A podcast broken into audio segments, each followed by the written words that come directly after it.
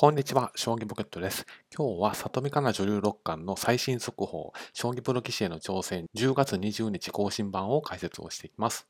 試験の受験資格について改めておさらいをしておきます。まあ、ご本人はあの受験の意思はないというようなニュアンスのことをおっしゃっておられますけれども、まあ、一方でこの成績のことについて改めてまとめておくのがこのスライドの趣旨になります。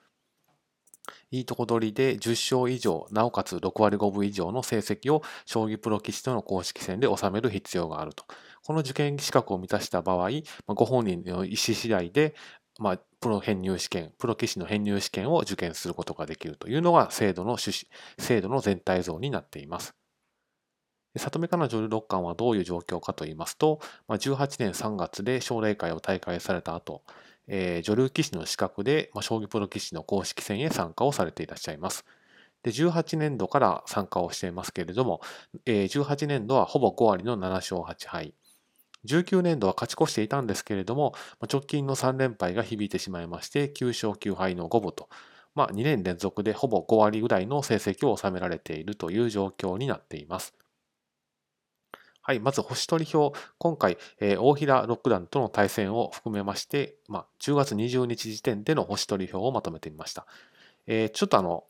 枠をこういうふうにくくる関係上、ちょっといびつな形になっていますので、まあ、ご了承ください。まず、えー、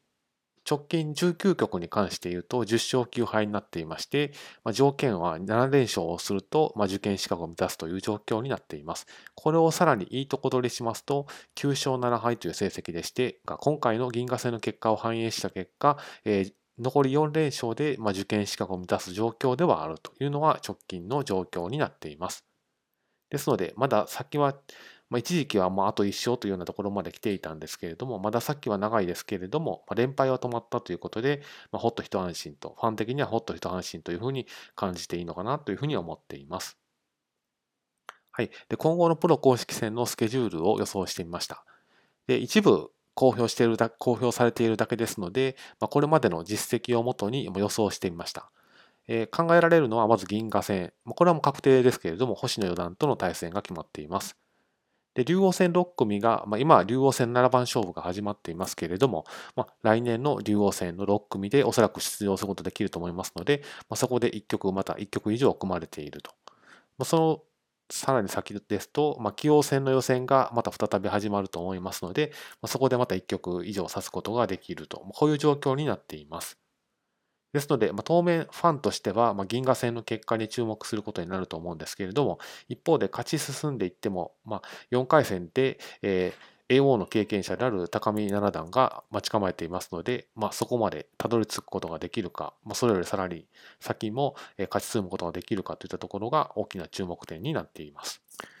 はい、こちらのスライドでは、里見香奈女流六冠が、えー、2019年度に勝ったプロ棋士はどなたがいらっしゃるのかについてまとめています。まあ、この見られるとわかる通り、まあ、B 級1組の畠山七段であったり、まあ、勝率6割6分を超えている、まあ、隣龍馬五段であったり、まあ、そうそうたる方に勝たれていますので、まあ、十分、あの、非常に高く評価していい成績だと思われます。一方で、まあ、ちょっと直近の3連敗は痛かったんですけれども、まあ、十分9、9大点といえば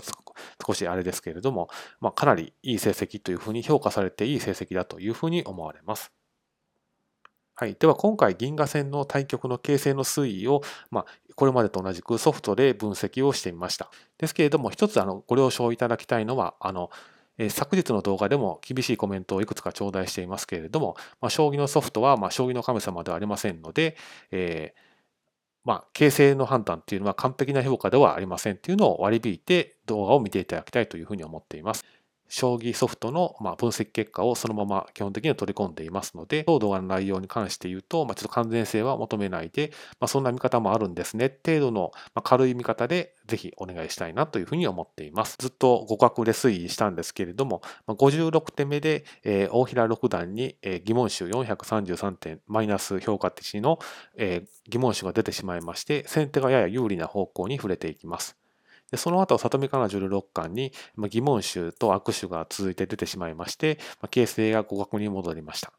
その後も、えー、里見香奈女六冠と、えー、大平六段に疑問集が続きまして、形勢が、まあ、微差の範囲内で、まあ、有利に触れ、有利が先手後手入れ替わる形で推移をしていきました。そして70手目に疑問手が大平六段に出てしまった後も、えー、里見からの16巻に疑問手マイナス452点評価値の疑問手が出てしまいましたけれども、さらにその後も72手目で大平六段に疑問手が出てしまいまして、まあ、形勢は総合すると先手がやや有利な状況になりました。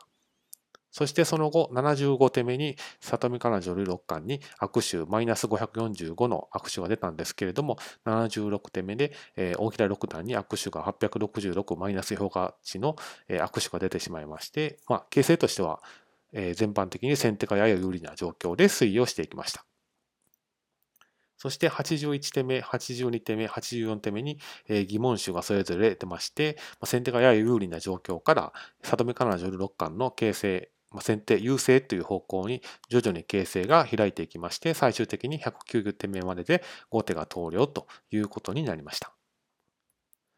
はい、で握手率、疑問手率を改めて分析をしますと、まあ、里見香奈女流六冠は握手が2回に対して疑問手が4回でした。ですので、それぞれ、まあ、出現率としましては、指した手に対して4%、7%という形になります。大平六段に関して言うと、握手が1回で少なかったんですけども、疑問手と評価される部分が11%となりましたので、まあ、疑問手率の差が勝敗に直結してしまったのかなというふうに評価をしました。まあ、なお、まあ、先ほどから何回か繰り返して言っていますけれども、まあ、ソフトの評価ですので、まあ、将棋の神様の完璧な評価ではありませんので、そこはまあちょっと割り引いていただいて、まあ、今回の動画を聞いていただければというふうに思います。